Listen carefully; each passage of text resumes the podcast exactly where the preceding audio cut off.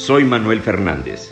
Bienvenidos al Sillón de Manuel, un espacio en donde encontrarás conversaciones profundas sobre adicciones, psicología, psicodélicos, filosofía y propósito en la vida, entre otros temas existenciales. Este es tu sillón. Ponte cómodo y gracias por estar aquí. Bueno, mira, la, primera vez que a mí se me sugirió eh, acceder a, esta medicina que se llama ayahuasca, eh, fue muy importante que me puntualizaran que no era una droga. Yo no me quería meter porque yo he tenido problemas de adicción con el alcohol, las drogas y la comida. Entonces decía, bueno, pues ¿cómo me voy a meter a un proceso con lo que yo supongo que es la madre de todas las drogas. Y me dijeron, no es una droga, es una medicina. está muy controvertido, yo tengo una personalidad, una personalidad adictiva y a mí se me hace que esta cosa me puede prender. Y un terapeuta me tomó del brazo y me dijo, ay Manuel, peor no puedes estar. Porque estaba pasando por un momento de un quebranto interno muy duro, eh, yo sentía un vacío y una tristeza muy fuerte.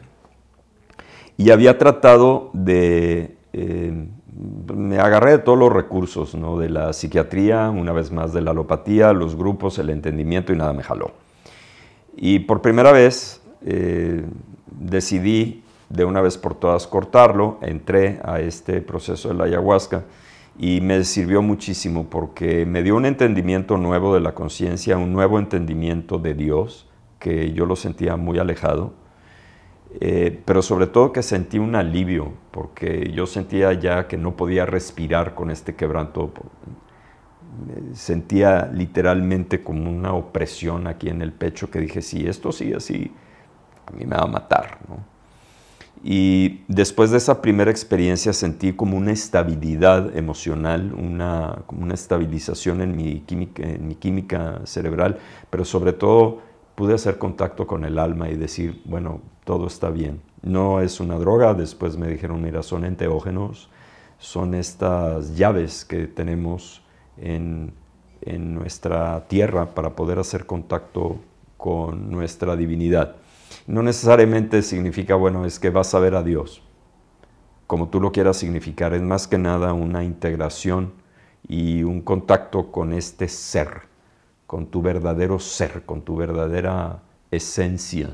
A mí me ayudó muchísimo. En este momento hay estudios, hay, clínicas en, Estados Unidos, inclusive en México, desde luego en Perú, que usan eh, dimeltriptamina, ¿no? el DMT, psilocibina y bogaína, como una alternativa a la psiquiatría tradicional. Claramente hay muchísima resistencia porque la corriente de curación, por así decirlo, en Occidente es alopática, es medicinal.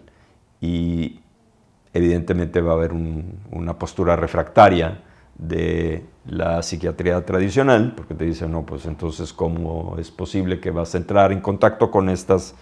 Eh, eh, claramente te van a decir drogas, para que te sanen o te curen. Pero la realidad es que en mi caso no quiero decir que experimenté una curación, pero ciertamente sí una, una sanación.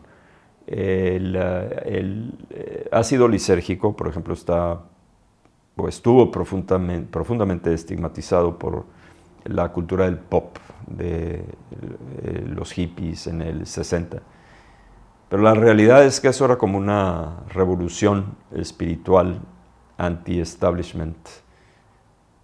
Porque lo irónico es que te dicen, no, no puedes hacer contacto con eso, pero sí podemos hacer la guerra. Sí podemos ir a bombardear del otro lado del mundo porque es gente mala. Cuando la realidad es que cuando uno hace contacto con su espiritualidad, vives y dejas vivir que cada quien busque su camino sin tratar de yo instalar mi verdad en la otra persona, sino convertirme en una persona de valía, de respeto y encontrando la verdad en mí mismo sin tratarla de imponer a nadie. Los psicodélicos son estas herramientas entonces que nos pueden dar esa amplitud de mente y dar esa experiencia espiritual que a veces es necesaria para entender que sí existe un espíritu, ¿no? que sí existe el alma. Sí, porque generalmente cuando uno está tomando hay una distorsión de la realidad y hay una separación de la conciencia. Con eh, las eh, medicinas psicoactivas entramos en un estado potenciado de la conciencia y podemos hacer un contacto con el espíritu, ya que son egorreductores, se, eh, se, se, desmantela, por así decirlo, la parte racional y se abre la parte abstracta, es como una muerte simbólica del ego. Por eso al ego ciertamente no le gusta la meditación, porque también es una forma de observarlo y de desmantelarlo, pero con enteógenos o con, los, eh, con las medicinas psicoactivas prácticamente lo nulificas, lo literalmente lo apagas. Entonces no te queda otra más que entrar en este contacto espiritual y comprender que finalmente a través de la eh, vanidad que tiene el ego, muchas veces podemos llegar a lugares muy oscuros pensando que por fuerza de voluntad podemos llegar a tener la razón. Y sin embargo, cuando entramos en este estado espiritual, en este estado de un contacto álmico, podemos encontrar las respuestas en una forma orgánica, en una forma sencilla, sin tenernos que esforzar. Pero se están poniendo tan de moda y cada vez son más comunes. Las redes sociales están repletas de contenido en torno a los psicodélicos que creo que es preocupante el que alguien lo llegue a hacer por otra cosa que no es convicción propia. Y ahí puede haber un riesgo de lo que llaman, entre comillas, un mal viaje o de accesar a información para la cual no estás preparado. O sea, el, recomendar estos, estas herramientas es algo delicado. Si yo no recomiendo, yo no recomiendo eh, entrar en un trabajo con, con ninguna medicina psicoactiva.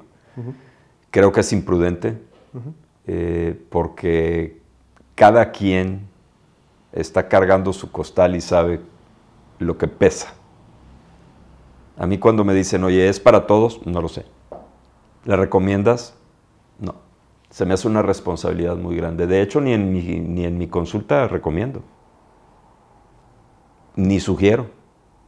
Yo transmito mucho mi experiencia. Punto. ¿no? Mucha gente me dice, bueno, ¿y, por qué hablas tanto de ti? Porque prefiero hablar de mí que hablar de un libro.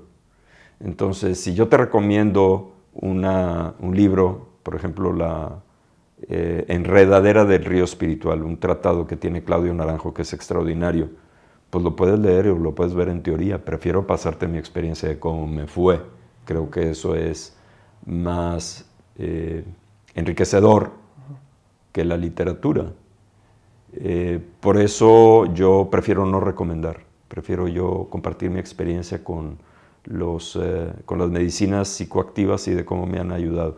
También hay que tomar en consideración, en consideración lo siguiente, en ningún momento hay que pensar que esta medicina te va a curar, sino que te va a sanar, porque corta los procesos autodestructivos, porque al entrar en esta potencia de la conciencia, si quieres volver a tomar o si te quieres volver a drogar, ya no te vas a ver igual.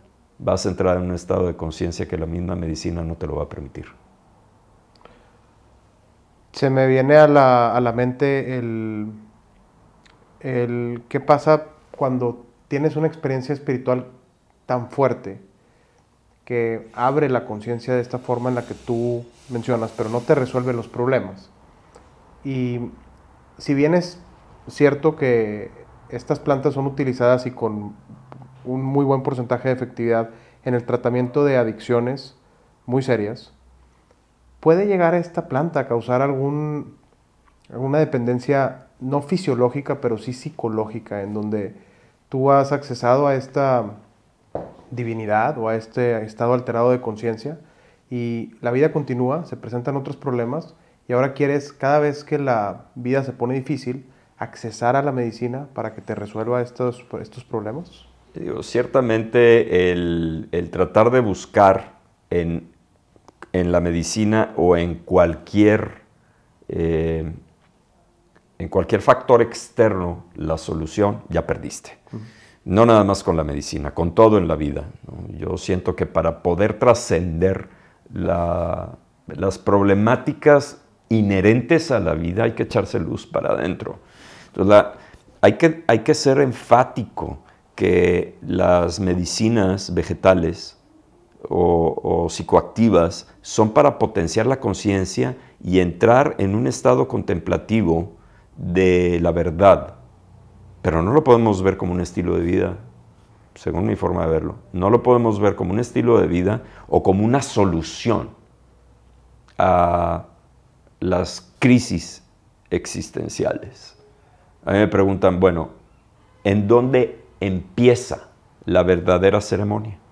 La ceremonia no empieza con la toma de la medicina. La ceremonia empieza en la banqueta. Es cuando uno empieza a integrar lo que vivió, a encontrar esas respuestas, pero la realidad es que la conciencia es la existencia, es la vida misma. Pero me preguntas si, tú crees que puede provocar una dependencia psicológica. psicológica. Pues mira, no, no es recreativa, no, no es divertida. Tienes que prepararte prácticamente como un aceta antes de entrar. Van a ser seis horas en las que vas a estar en silencio, probablemente vayas a depurar, vayas a llorar, vayas a gritar. Francamente, yo no creo que se pueda provocar una dependencia de eso. Es decir, ciertamente después de la experiencia te vas a sentir muy bien por default.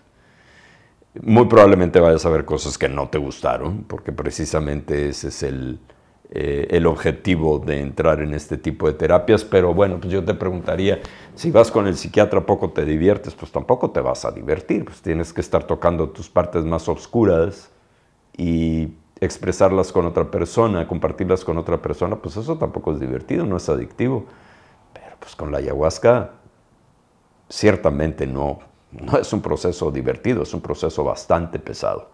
Entonces, mi forma de verlo es una dependencia emocional de eso, en primer lugar, puede llegar a ser bastante desafiante. Y la otra, si constantemente estamos buscando la respuesta fuera de nosotros, jamás la vamos a encontrar. Es importante. Yo por mucho tiempo fumé marihuana y he escuchado que algunas personas piensan, ah, pues la ayahuasca es algo natural, es algo parecido a la, a la mota. No, no es nada parecido a la mota. Pues no, porque la mota tiene este factor adictivo, ¿no? Porque es como una sedación. La ayahuasca no. La ayahuasca no. La ayahuasca corta los procesos autodestructivos, pero no nada más los procesos autodestructivos de la adicción a una droga, sino los procesos autodestructivos de tu propia mente. Acuérdate que la mente tiene la capacidad de autodestrucción. Como dice David Hawkins, no, no es tu amiga. La mente el ego no va a vacilar en matarte. Así de contundente lo dice. Y una vez que lo observas, no va a rendirse sin darte una buena pelea. ¿Qué quiere decir? Que aunque tú dejes las drogas, aunque tú dejes el alcohol, vas a tener aquí a este cerebro reptílico que te va a estar fastidiando y que una de sus funciones es destrozarte. Y la, las medicinas vegetales lo que hacen es precisamente cortar con esos procesos autodestructivos. Por eso en Perú las usan en las clínicas, en una forma con, supervisión del el chamán, médicos, psicólogos, porque tiene que tener un seguimiento. ¿no? Eh, es decir, ciertamente ayuda muchísimo a, los, a las personas con problemas de alcoholismo o de adicciones. Pero yo lo que he encontrado es porque yo ya llevaba muchos años de no tomar antes de entrar a la ayahuasca. O sea, no entré por un problema de adicción a una sustancia. Entré por un problema de adicción al sufrimiento. Y no sé cuál está peor. Porque te desestabiliza toda la química cerebral cuando estás sufriendo y cuando estás victimizado. Y si bien, bueno, ya sabemos que la vida es sufrimiento, la ayahuasca tiene la posibilidad de atenuarlo. Gracias, Manuel. Gracias a ti.